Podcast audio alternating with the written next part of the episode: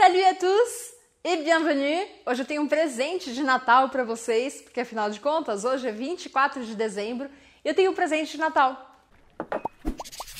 Premièrement, aujourd'hui, le 24 décembre, on dit que c'est le réveillon de Noël. Le réveillon de Noël? Oui, parce que le mot réveillon indique que le lendemain, c'est le jour qui est vraiment fêté.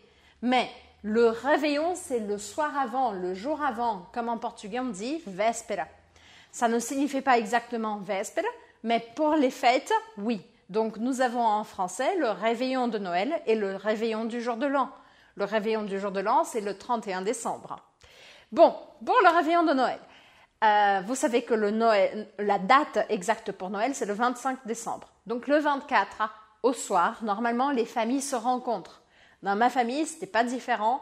Euh, on était à peu près 30, voire plus, et on allait tous euh, chez ma grand-mère qui habitait dans un appartement à Montpellier. Et ma grand-mère, elle avait plein de traditions qu'elle aimait bien faire pour Noël. Tout d'abord, elle avait de grosses boîtes de décoration de Noël. Elle avait en deux couleurs. Donc elle avait des boules, ça c'est une boule de Noël, des boules euh, rouges, dorées, bleues et argentées. Et à chaque année, elle devait décider si cette année le sapin serait rouge et doré ou bleu et argenté. Et il y avait deux pièces principales, le salon et la salle à manger.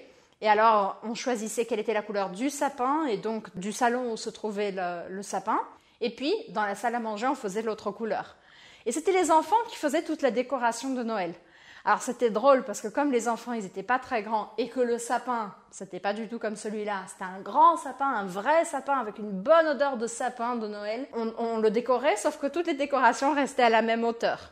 Donc le lendemain, avant Noël, tout ça elle le faisait vers le 22 ou 23 décembre, donc euh, ma grand-mère devait tout réorganiser, elle devait tout redécorer euh, quand les enfants étaient partis. Mais les enfants, elle avait toujours l'impression que c'était eux qui avaient décoré le sapin et tout.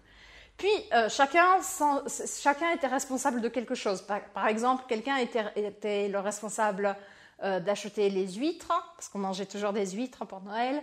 une autre personne était responsable de la dinde. Une autre personne était responsable de la pâte d'amande. Tout ça, ce sont des plats typiques de Noël en France. Et du foie gras, bien sûr, on mange beaucoup de foie gras à Noël, du champagne, etc. La pâte d'amande, c'est d'ailleurs une recette que je vous ai déjà appris ici il y a un ou deux ans. Donc euh, allez voir, allez jeter un coup d'œil si vous avez envie de connaître une recette de pâtisserie française. Je suis sûre que vous allez aimer. Ce sapin-là, ce sapin-là a été décoré par Théo, mon fils, donc il est proportionnel à la taille de Théo.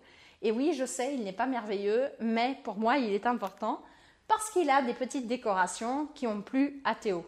Des boules dorées, rouges, des fruits, des légumes et une planète. Et ici, le Père Noël. Alors le Père Noël, c'est le grand personnage de Noël. On peut dire le Père Noël ou Papa Noël, mais on dit plutôt le Père Noël, d'accord? Et le Père Noël, c'est le personnage donc qui nous apporte des cadeaux. Je vais vous apprendre maintenant une petite chanson que j'aimais chanter quand j'étais enfant et maintenant je l'ai apprise à Théo. Elle est comme ça. Petit papa Noël, quand tu descendras du ciel avec des jouets par milliers, n'oublie pas mes petits souliers. Souliers? Eh bien oui, les souliers, ce ne sont pas les chaussures exactement, mais ce sont les souliers, les, chaussons en tissu euh, qui sont faits pour Noël. Vous savez que souvent les décorations de Noël comptent des souliers. Et dans cette, dans cette décoration-là, en fait, ça fait, une, ça fait une référence au fait que, justement, nous parlons de réveillon de Noël. Les enfants laissaient des souliers dans la cheminée ou en face de la cheminée en théorie, le Père Noël descendrait par la cheminée et laisserait dans chaque soulier, avec le nom de chaque enfant, des cadeaux. C'est pour ça que dans la chanson, l'enfant dit N'oublie pas mes petits souliers. C'est-à-dire, n'oublie pas de m'offrir des petits cadeaux. Euh, dans ma famille, on avait l'habitude aussi d'offrir des cadeaux à tout le monde. Donc, si on était 30, vous imaginez combien de cadeaux il fallait acheter et tout l'argent qu'on dépensait à se faire des cadeaux.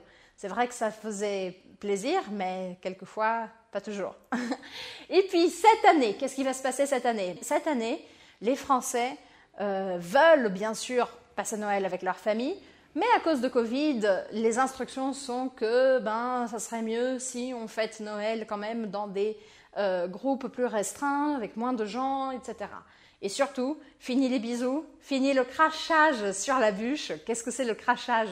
Vous savez, la bûche de Noël, c'est ça, cette image-là. Et dans la bûche de, la, bûche de Noël, c'est un espèce de gâteau glace que l'on met au milieu de la table et c'est le grand dessert de Noël. Et tout le monde parle et donc tout le monde crache un peu sur la bûche.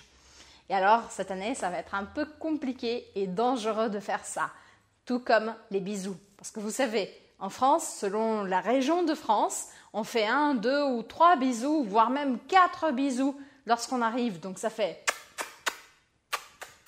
alors, vous imaginez faire ça en époque de Covid? Je pense qu'il vaut mieux pas. Merci beaucoup et à la prochaine. Ciao, ciao